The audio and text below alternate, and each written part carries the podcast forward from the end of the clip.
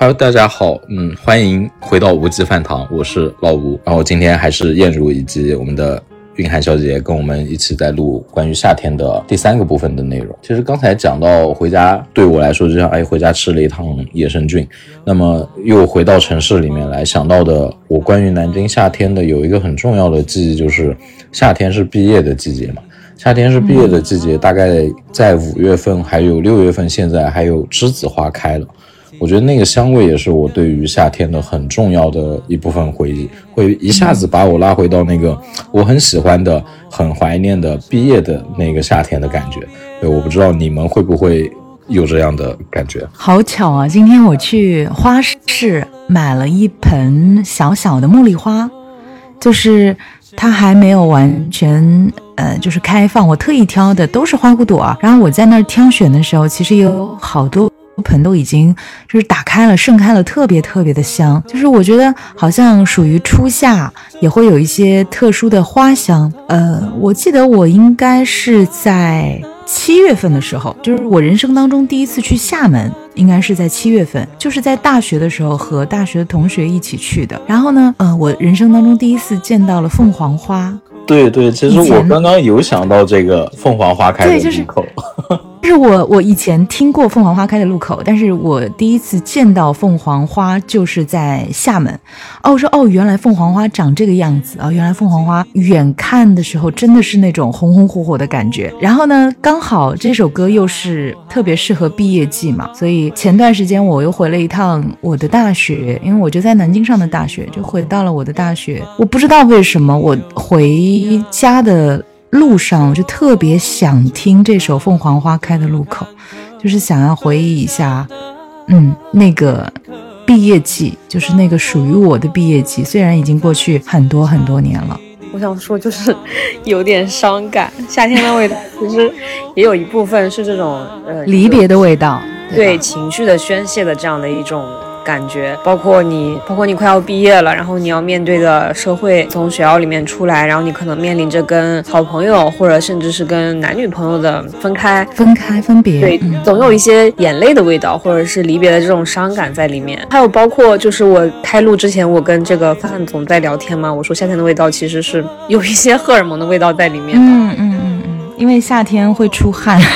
我觉得汗的味道就是荷尔蒙的味道。呃，以前我就记得大学的时候，经常会去，包括高中的时候，经常会在那种快要，嗯，快要临近期中考试了，就是大概是六月份这个样子，会经常在呃晚自习之前，就是放了下午的。学之后去球场上看男生们打球，其实也就是一，我就是开播之前，我跟范总讨论的就是这个。我说我说夏天的味道就是少男们在打篮球，阳光反射在身上，然后那个汗珠晶莹的那个感觉，这是这这就是夏天的味道。对，而且而且就是如果说你当时的那个球场上有某一个你在关注的人的话，你真的看不到其他的人，你肯定会哎带着一瓶水，然后。想要找机会送给他，然后球场上其实经常看到这样的场景，就是男生在挥汗如雨的打球，中间间隙的时候，会有一个很羞涩的女孩子等在场边，然后等到他，呃，这个停下来，他们在中场休息的时候，女生会去把水。递给他，但是又不敢走过去，走进去，可能就是想方设法示意他，让他过来。这种时候，如果男生跟女生发生了这个交接啊，女生把水递给男生的时候，场上那些正在等着这个男生打球的其他人一定会起哄哦。你们应该会见过这个场景吧？是的，是的。我我我想补充，还是女生。就都是对这个事情心照不宣的一种默契，女生可能会啊原来是这样，然后男生那边也会说哦原来这个女孩子是等你的。夏天的就味道总是比较比较暧昧。没有，我作为作为一个老球皮，我想还原一下男生视角里面的这一切发生会是什么样的。哦天哪，不会是我单方面的幻想吧？所以你们在你们的眼中，你们看到这一幕的感觉是如何？男生，我我们会。因为我属于那种基本上是没有人送水的那种类型嘛，所以 为什么呢？对啊，之前我不是也跟你交流过嘛，就是一个看这个男生打球，他打的好不好重要吗？不重要，关键是要靓仔，对不对？然后我呢又属于就是打的还可以，但是不够靓仔的那一部分，而且当时我们班的女生又特别特别的少。所以就是我是没有的。哎呀，是呀，就是好酸啊。然后来还原，是没有过这种经历啊。然后他是属于那种背后的观众起哄的那一那一群，呃，不不是我我也有这样的经历，但是作为一个正常老球皮，就是看到这样的事情，我们一般哇那边有个妹子，就看看哎那个妹子为什么一直在盯着我们的场看，然后就开始看一下我们场上面哪个人感觉像是和他比较搭的。我过了一会儿，哎问。我有个问题啊，就是那个问这个老球皮啊，我想问你啊，就是你们比方说这么一堆人看到有个女生一一直朝你们这边张望，你们会不会暗暗较劲，然后就是互相要我要比你更更帅，然后我要怎么怎么样这样子，会有这样的吗？呃，其实内心或多或少会有一点，但是我们都在等待下一个阶段，看是谁去把姑娘手里面的那瓶水拿过来，然后就会对她进行惨无人道的防守，能冒多少冒多少，一定不让她进去。能够理解，就是那种同性之间的竞争了。但是这种竞争是无意识的，就是你的性别里面带来的吧？我觉得，就是这样女生，哎，会会会出现那种，比如说今天晚上，你们没有看过类似的视频吗？就是说今天晚上，呃，跟男朋友一起出去吃饭，如果说，嗯，都是就是男朋友的朋友在啊，都是男生的话，那我可以不用打扮的很精致。但是如果说当场有谁带了女朋友，而且还是什么新女朋友，就是没有见过的，哇，那我必须得好好打扮一下。嗯没有？不这样没有看过这个视频吗？就是同性之间的那种天然的竞争意识啊。嗯，我没呃，我看过类似的，但是对，确实会有一点。我我在思考这是不是叫 peer pressure，就是啊，对对对对对，不管是男生还是女生，其实都有这个，包括现在的，是的，是的，或者是都有类似于这个情况的同辈压力。嗯，对，是的，多少有一点吧。但是我年纪大了之后就不太在乎这件事了，真的，我真的扪心自问，我现在可以素颜去见任何一个人，头发三天没洗都可以下楼。那我可能还是不大行，我最好最少还是要戴个口罩吧。其实我，就是我以前是一个真的会非常容貌焦虑的人，就是我是那种啊不洗头、不吹头发、不化妆，我不能出门。当然，可能这也跟我的职业有一点关系。但是，哎，生孩子治愈了我所有的这个外貌焦虑、就容貌焦虑。我觉得舒服就好。就是很多以前的衣服我穿不了了，我穿不了的原因不是我穿不上它了，而是只要它让我觉得有一点不舒服，哦，对不起，再见吧。就是我我会更加注重材质上的舒适啊，我穿件衣服的，就是呃皮肤的感受啊，嗯，生孩子会治愈我。跑题了，跑题了，拉回来，拉回来。对，所以我觉得有一个，还有一个好，那拉回来的话，就还有一个东西，我觉得应该大家也会有共鸣，夏天的味道，冰可乐的感觉。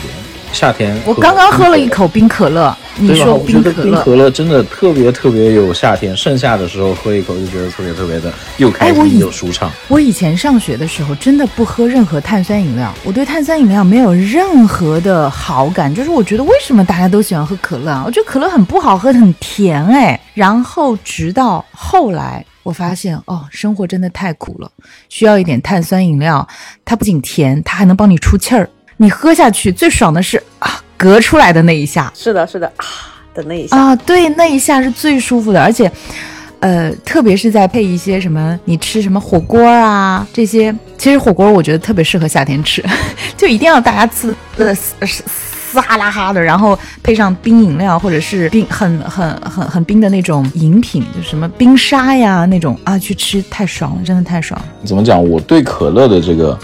呃，我不是因为像你说的感觉生活太那个，单纯的就是觉得好喝，而且我是大概大一开始才发现，哎，原来可乐这么好喝，也是从那一下开始，我才能够大一开始，呃，才能够分辨百事跟可口以及其他各种各样的品牌之间有什么区别，喝一口才知道。从那个时候开始就戒不掉了。我大三大四的时候。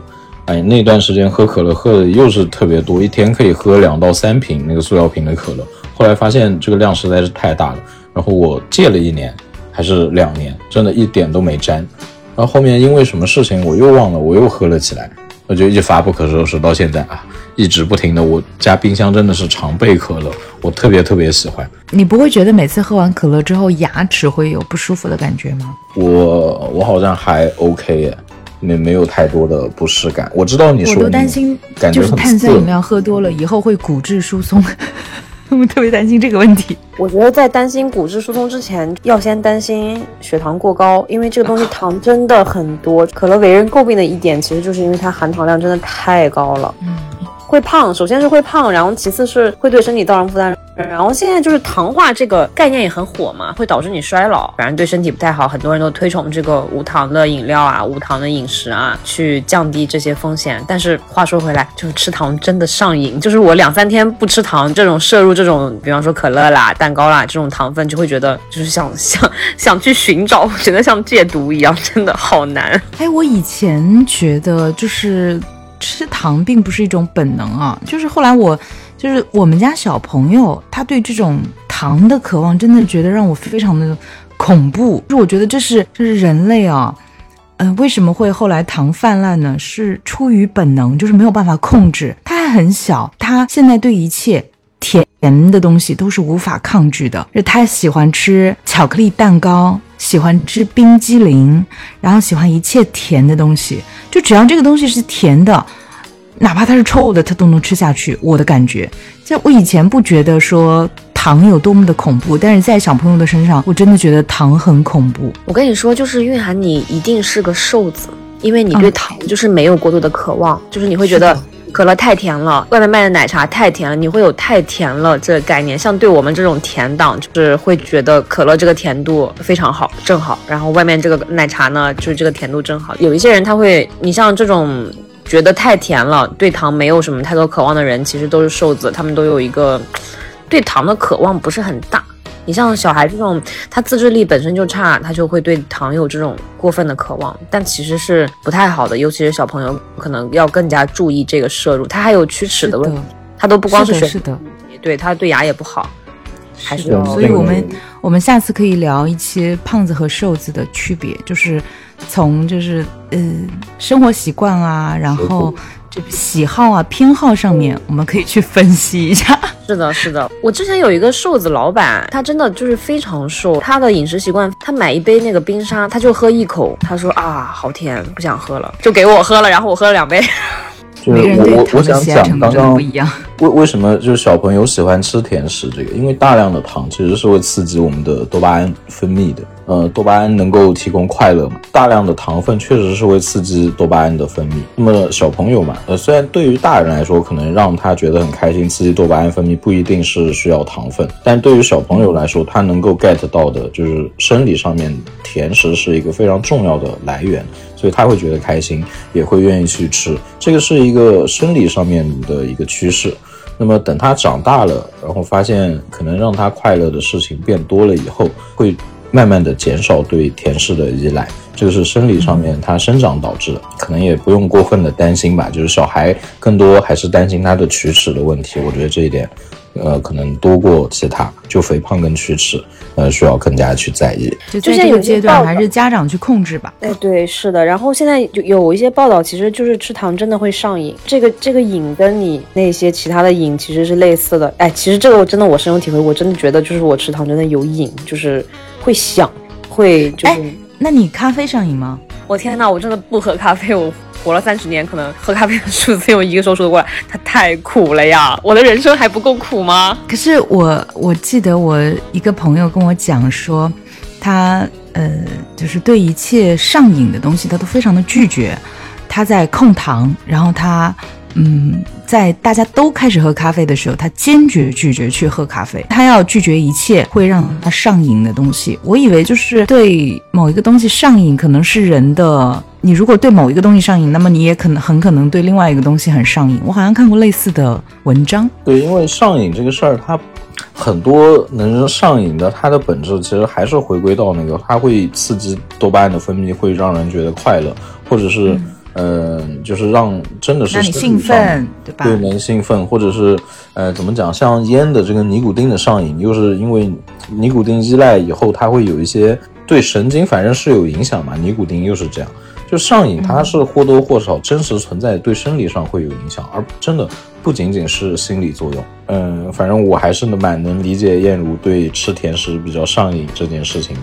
那对于我来说，我是觉得我吃肉很上瘾。但是吃肉的那种就是咀嚼的快乐，就跟你这个可能不太一样，所所以呃还可能相对好戒一点吧。发现就是你，嗯，总有一些点吧，就可能有些人对吃糖上瘾，有些人对其他东西上瘾。人活在世上，好像钱就是留不住的，你不花在这里就花在那里，反正你也是舍不得。我是这么个感受哈。没错，你说的没错，你这个总结很好，我觉得这一趴我们就可以过了。